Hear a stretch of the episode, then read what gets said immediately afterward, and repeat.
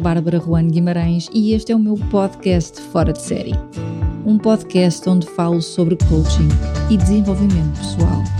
Tenho uma enorme admiração por pessoas leves, realizadas e que atingem resultados. Estas são as suas histórias. Inspira-te e desfruta.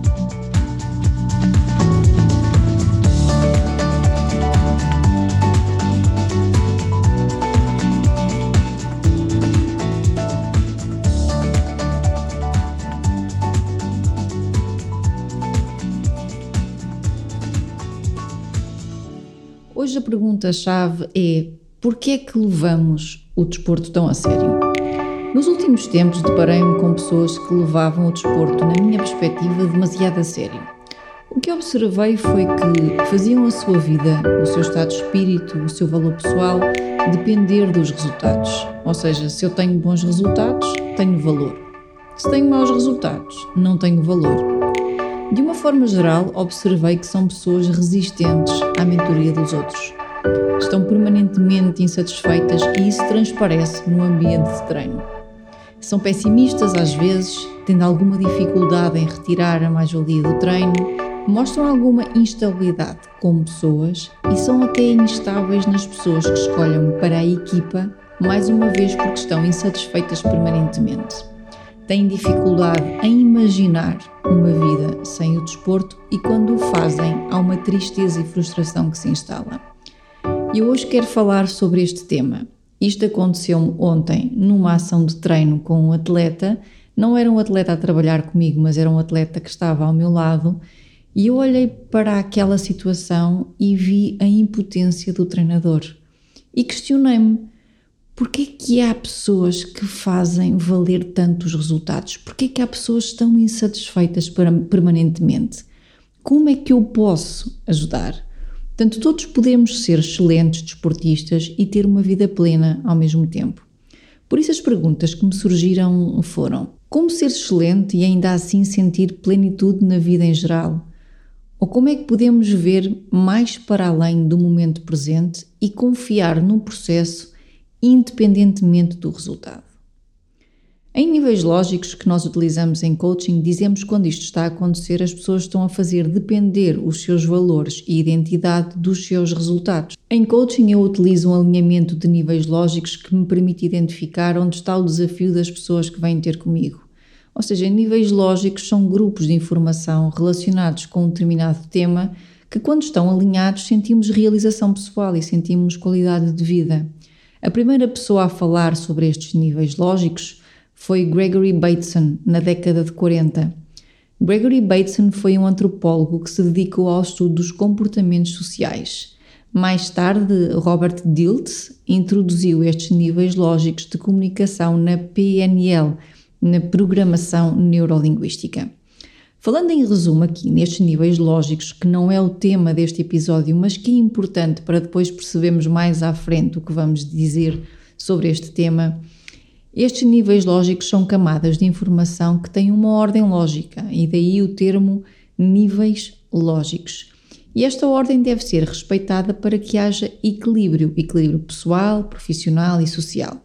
Os níveis lógicos são, na minha maneira de funcionar, sete e esses níveis lógicos, quando estão alinhados, geram um resultado alinhado. Eu uso os níveis lógicos para perceber exatamente onde é que está o desafio de uma determinada situação. Para mim, os níveis lógicos são os valores, é o número 1. Um. O número 2 é a missão, o legado ou a intenção. O número 3 são as crenças, o número 4 é a estratégia. O número 5 são os recursos ou as competências. O número 6 são os comportamentos e o número 7 são o contexto. O que é que estes níveis lógicos nos dizem? É que quando há um problema, aquilo que nós chamamos problema, ou quando nós queremos encontrar uma solução, se nós soubermos exatamente onde focar a nossa energia, fica mais fácil resolver a situação ou ultrapassar os obstáculos. Por exemplo, os obstáculos podem estar a nível dos valores.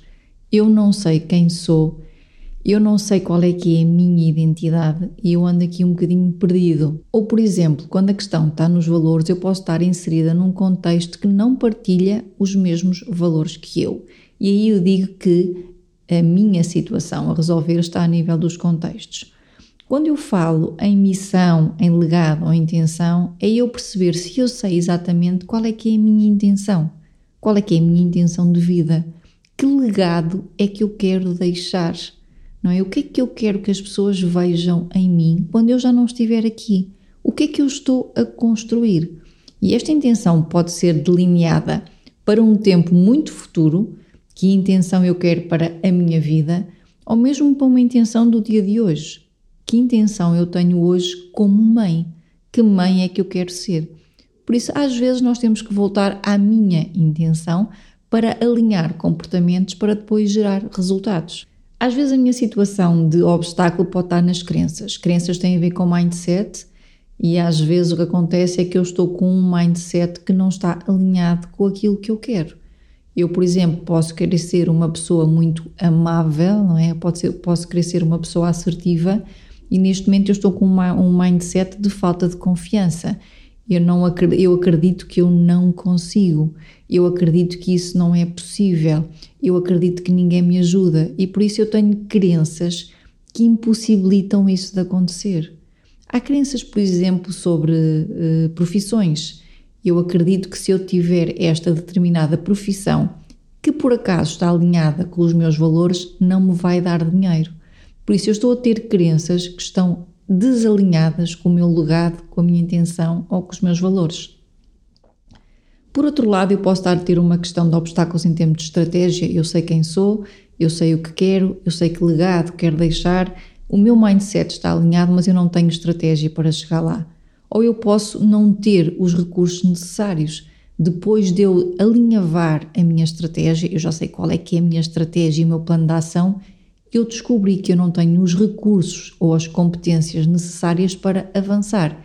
E aí eu vou incidir a minha energia sobre as minhas competências, sobre os meus recursos. Depois de fazer isso, eu parto para a ação, eu parto para os comportamentos. E às vezes eu tenho todos os níveis lógicos para trás alinhados, mas eu não estou a fazer aquilo que eu deveria estar a fazer para que o meu plano de ação se concretizasse. Portanto, eu estou a ter um obstáculo ao nível dos comportamentos. Ou eu até posso estar a ter comportamentos alinhados, mas no contexto desalinhado se calhar eu não estou a escolher o contexto apropriado a todo este alinhamento para trás. Valores, intenção, crenças, estratégia, recursos e comportamentos. O contexto diz respeito ao ambiente onde eu me insiro e às pessoas que eu escolho para estarem comigo. Para nós termos aqui uma visão clara do que está a acontecer, muitas vezes em coaching e PNL nós recorremos a estes níveis lógicos. Estes níveis lógicos devem ter informação clara e alinhada e ainda assim não se misturar. Por exemplo, eu não sou as minhas crenças, assim como os meus comportamentos não me definem. Eu devo saber quem sou para saber para onde quero ir e com isso construir um mindset ou um sistema de crenças alinhado. Após este mindset implementado e consciente, passarei para uma estratégia. Essa estratégia irá dizer-me se tenho ou não os recursos necessários para seguir em frente e se não tenho, quais é que preciso de trabalhar, quais é que eu posso pôr no meu pack de ferramentas ótimo que me vão permitir chegar aos resultados que eu quero chegar. Com os meus recursos em curso e otimizados, eu posso implementar comportamentos num determinado contexto e assim ter um resultado específico que eu vou observar.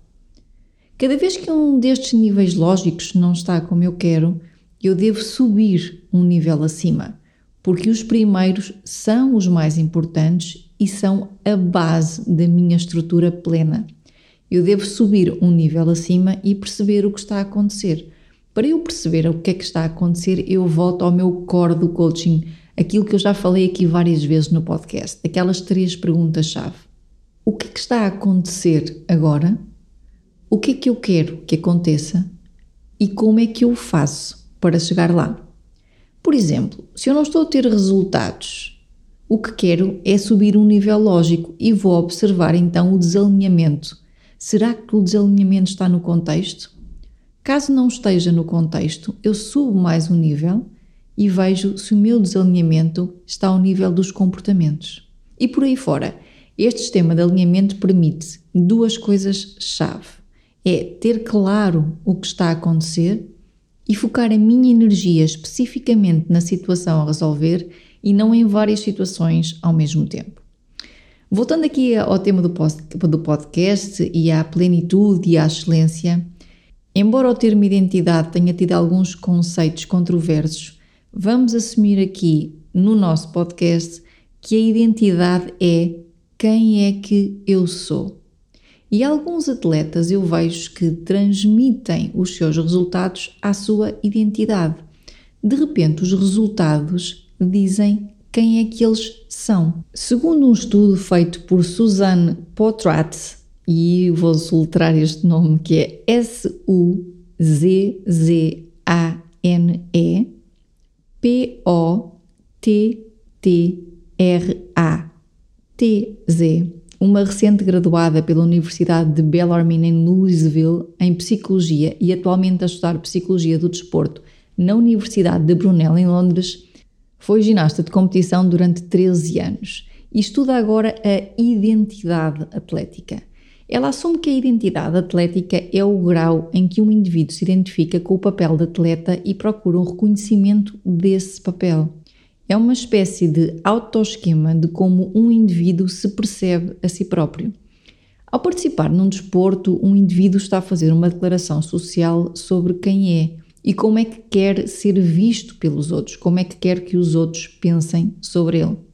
Uma identidade atlética é desenvolvida através de aquisição de crenças, através da aquisição de competências e da interação social durante um desporto. A identidade atlética ou a identidade no desporto desempenha assim um papel cognitivo e social muito importante. Como estrutura cognitiva, a identidade no desporto fornece um metaprograma ou um modo de ver um mundo específico que faz o atleta interpretar a informação externa de uma forma específica e determina como o atleta lida com situações que ameaçam a sua carreira. Esta identidade no desporto pode definir a forma como um indivíduo avalia a sua competência e o seu valor, e daí os resultados terem um papel fundamental. Lá está. Se eu tenho bons resultados, eu tenho valor. Se eu não tenho bons resultados, eu não tenho valor. Esta quantidade de valor e competência que o indivíduo coloca no seu auto conceito pode influenciar em muito a sua autoestima, o seu afeto, a sua empatia e a sua motivação. E é isto que eu tenho vindo a observar em pessoas que relacionam muito os resultados com a identidade. É importante que tanto atletas como treinadores estejam conscientes dos benefícios e riscos potenciais das pessoas com uma forte identidade no desporto ou que fazem valer a sua identidade dos seus resultados. Nos estudos que li, percebi que há benefícios em ter uma identidade ligada aos resultados, assim como há riscos em fazer esta relação. Eu vou aqui agora referir quatro benefícios de de facto ter uma identidade atlética forte. O número um é perseverança e resiliência. Ter uma forte identidade no desporto leva frequentemente a um forte sentido de missão e à certeza de que se sabe quem é. O número dois é que ter uma identidade forte no desporto gera uma grande autoconfiança. A autoconfiança está elevada. O aumento da autoconfiança, da autodisciplina e interações sociais mais positivas têm sido observados nestas pessoas que têm uma identidade atlética elevada em comparação com aqueles que têm uma identidade atlética baixa. O número 3, o benefício número 3, é em relação à saúde e à aptidão física. Os indivíduos que valorizam altamente a componente atlética do eu, nesta identidade, observa-se que têm mais probabilidades de se desenvolverem em comportamentos saudáveis, de exercício, em rotinas de bem-estar, do que aqueles que dão menos valor à componente atlética da autoidentidade. Ter também esta identidade forte tem um quarto benefício, que era observou-se que melhora o desempenho. Isto é um pouco lógico, não é? Quanto mais nós estamos focados em ser melhores atletas, melhor é o nosso desempenho. Ou seja, algumas investigações indicaram que uma forte identidade atlética pode resultar num efeito positivo no desempenho. Mas este é ainda um tema debatido por muitos psicólogos do desporto que querem ver unida a definição de bom desempenho ao indivíduo como um todo e não só à parte esportiva. E este é de facto o tema também que me levou a fazer este episódio do, do podcast. Falamos então quais são os riscos potenciais desta identidade atlética elevada. Uma forte identidade atlética pode, não querendo ser aqui generalista no podcast, e eu não sou psicóloga nem psicóloga do desporto, faço os meus estudos para conseguir ajudar os atletas que eu tenho à minha volta, pelo menos dar as perguntas poderosas base para que eles consigam ganhar consciência do que está a acontecer. Uma identidade atlética pode forçar um atleta a negligenciar outros aspectos da vida a fim de, de preencher o seu papel de atleta. Este é um conceito de facto transversal e existem grandes atletas que conseguem ter uma vida pessoal plena. O que é que diferencia aqueles que não têm esta vida plena e que colocam demasiada pressão no que fazem, esquecendo-se de quem realmente são para lá do desporto? Esta é a grande questão. Na minha opinião, e dos estudos que fiz e daquilo que observei, voltamos aos níveis lógicos e acredito que alguns no caminho estas pessoas tenham esquecido dos seus valores e da sua intenção voltamos ao alinhamento dos níveis lógicos lá em cima, em que o primeiro ponto era valores e o segundo ponto era intenção, legado ou missão. Estas pessoas acho que se esqueceram da base da sua pirâmide. E então os riscos de criar esta identidade ligada aos resultados são: número um, estas pessoas mostram dificuldades emocionais em lidar com obstáculos quer sejam lesões, maus resultados, fatores externos de stress ou imprevistos. Quem só se foca em resultados tem dificuldade em ver o panorama geral, tem dificuldade em retirar as aprendizagens dessas situações ou tem dificuldade em retirar aprendizagens dos erros. As lesões, eh, falando de lesões, são uma parte inevitável do desporto e atletas com uma identidade ligada aos resultados e performance têm muitas vezes dificuldade em lidar com uma lesão, especialmente se isto resultar em lesões durante um período de tempo prolongado, já que sem o desporto eles acreditam que não são ninguém. Portanto, fica um vazio na vida quando não estão a exercer esta atividade. E assim, nesse espaço de tempo, eles tendem a perder a confiança e podem experimentar sentimentos de impotência. E esta é, este é um dos riscos observados a quem tem a identidade atlética elevada. Por outro lado, quem faz valer a sua identidade e o seu valor pessoal dos seus resultados eh, já se viu que tem dificuldade em, ou ausência mesmo, de ter uma visão de futuro. Ou seja, eles têm dificuldade e fogem à pergunta de o que é que acontecerá depois se eu não conseguir competir? Ou quem serei eu depois do desporto acabar? O retirar é algo que não pode ser evitado por ninguém e pode ser difícil a adaptação a uma vida sem o desporto, sem a carreira porque nos faltam outras fontes de autoestima, levando estes atletas a viver em constante ansiedade. Isto é especialmente verdade em desportos, por exemplo, como a ginástica, onde as raparigas atingem o auge numa idade tão jovem que depois fica difícil recomeçar uma vida que não teve valor sem esta prática do exercício desportivo. Existem atletas que, quando transitam para fora do desporto, experimentam sentimentos de desorientação, de vazio e de frustração. A identidade vincada no desporto é então uma dimensão importante de um autoconceito. Ou seja, voltamos, é a minha identidade e acontece em muitas pessoas, não só em atletas. está presente na maioria das pessoas que conhecemos e que levam a sua carreira muito a sério, o que, por um lado, pode ajudar a explicar a manutenção bem-sucedida do seu desempenho e, por outro lado, o fracasso em ter uma vida equilibrada e saudável. É importante que, quer sejamos atletas, treinadores ou praticantes, estejamos conscientes de onde estamos a colocar a nossa identidade. Pois, quando o fazemos colocando o foco nos comportamentos, isso pode produzir efeitos psicológicos negativos, afetando em particular a nossa autoestima. Ou seja, eu não sou o que faço. Okay? Quando as pessoas me dizem eu sou uma estudante, isso não é quem tu és, isso é o que tu fazes. Eu sou mãe, tu não és mãe. Mãe é um papel que tu desempenhas. A base aqui deste episódio é eu não sou o que eu faço. O que eu faço não me define como pessoa. Então, como lidar com esta pressão e, com este, e gerir estas emoções de pessoas que levam o desporto então tão a sério? Na minha perspectiva, é uma questão de equilíbrio e clareza. Eu não encontrei estudos científicos provados que dessem uma resposta acertada como ajudar estas pessoas especificamente. No entanto, há padrões que se repetem em pessoas que conseguem ter uma vida equilibrada. Não há uma regra que diga que só se deve praticar o desporto e que não se pode fazer mais nada. Assim como não há nenhum estudo que diga que ter uma identidade desportiva vincada é absolutamente negativo. Eu conheço atletas que se concentram mais na sua vida pessoal e que com isso diminuíram a intensidade dos seus treinos.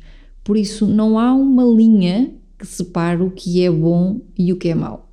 Por outro lado, também existem atletas que foram bem-sucedidos na sua vida desportiva e pessoal simultaneamente. Por isso, voltamos à pergunta: como é que se pode ajudar quando a pessoa se está a esquecer de quem é? O que posso fazer ou o que pode fazer um atleta para ser excelente e ainda assim viver uma vida plena? O que eu observei naquilo que eu li é que atletas que foram capazes de dar tudo de si nos seus desportos e que ainda assim mantiveram qualidade de vida mostram alguns traços comuns. Eu vou aqui enumerar três traços comuns daquilo que eu li e daquilo que eu vou observando no dia a dia. Número um, estas pessoas sabem quem são. Sabem quem são como atletas, sabem quem são como pessoas e na base dos seus valores pessoais e da sua missão de vida há algo comum na área pessoal, profissional e social. Ou seja, eles não são uma pessoa diferente na área pessoal, profissional e social. Eles têm valores comuns, têm um legado que querem deixar e alinham os seus comportamentos nestas três áreas simultaneamente. Número dois, são pessoas que conseguem ter uma visão de vida. Conseguem definir o que os fará felizes a longo prazo, percebem onde reside a sua autovalorização e não fazem depender essa autovalorização de um comportamento, de um contexto ou de um resultado. Eles conseguem ver para lá do que está a acontecer agora no desporto. E o desporto é só um veículo para os fazer viver os seus valores e para conseguirem chegar lá onde querem deixar esse legado. Número 3 são pessoas que equilibram o sucesso, ou seja, sabem que sucesso é estar bem nas áreas fundamentais como família, relacionamentos, saúde, espiritualidade, mindset, carreira ou desporto e cultivam cada área da sua vida diariamente e semanalmente. Ou seja, eles diariamente ou semanalmente vão observando como é que estão em cada uma destas áreas, como é que eu estou com a minha família, como é que estou nos relacionamentos, na minha saúde, na minha espiritualidade, no meu mindset, na minha carreira ou no meu desporto. E à medida que vão tomando consciência que estão em déficit, ou que estão bem, ou que estão extra bem, vão equilibrando e a isto chamam sucesso. O que eles querem é ter uma harmonia nestas várias áreas da vida deles. Por outro lado, há aqui um ponto importante que é necessário frisar quando nós falamos de dar demasiada importância a uma determinada área da nossa vida. Ter uma mudança drástica numa área das nossas vidas pode deixar-nos perdidos se as outras áreas não estiverem harmoniosas e não estiverem lá para nos dar força, ok? É como quando nós dizemos que quando nós estamos desmotivados, devemos voltar aos nossos pontos fortes e não ficar focados nos pontos fracos, porque estes pontos fortes são o nosso ponto seguro que nos vai dar motivação. A mesma coisa acontece quando nós temos as nossas áreas da vida e elas não estão equilibradas. Se elas não estão equilibradas, quando aquela que está com maior poder falta, não está lá mais nenhuma para nos dar força. Por isso, ter uma mudança drástica numa das áreas da vida pode deixar-nos perdidos se as outras não estiverem lá para nos dar essa energia extra, essa motivação. Depois de uma carreira atlética ter terminado, ainda existe uma vida incrível para viver. E é preciso nós conseguirmos perceber e observar que vida é essa. Há vários casos de pessoas como Michael Phelps, que vocês podem conhecer, que tiveram vidas desportivas excelentes enquanto experienciavam uma depressão. Ou, por exemplo, casos como atores que se suicidaram e nós olhávamos para eles e diziam e dizíamos: "Mas como é que é possível? São pessoas que têm tudo para ser felizes e, no entanto, depois se suicidam. São pessoas que têm este desequilíbrio, provavelmente, entre a área pessoal, profissional e social. Numa determinada altura da vida, eles focaram-se tanto numa determinada área que descartaram as outras áreas que, quando foi preciso voltar a elas, ou quando aquela área que estava muito potenciada deixou de existir, não havia mais nada e estava lá um vazio. Nós podemos sempre ser respeitados e reconhecidos por quem somos, independentemente das coisas que fizemos ou fazemos.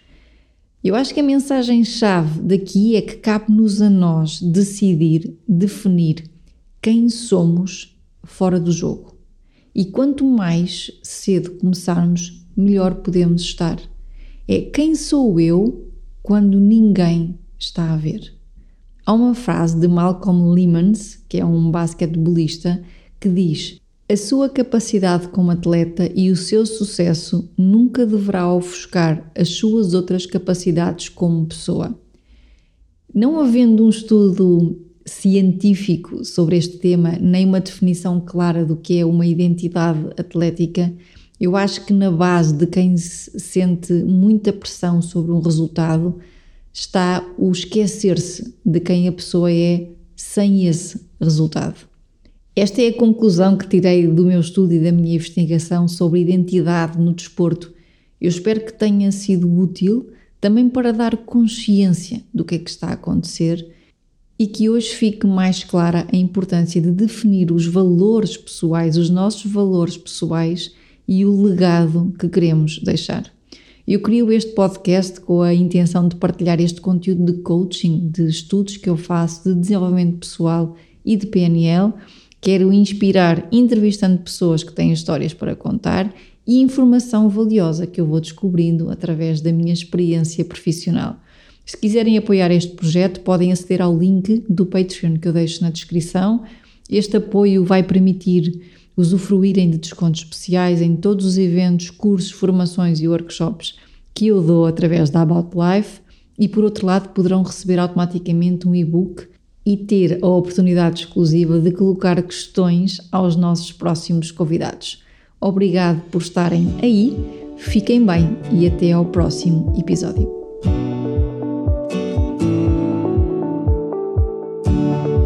Muito obrigada por teres assistido a este episódio. Acredito que leves daqui informação preciosa.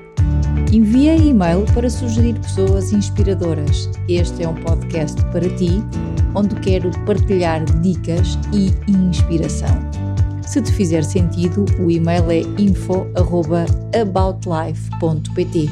Visita o site www.aboutlife.pt para teres acesso a e-books, formações e workshops sobre coaching e PNL.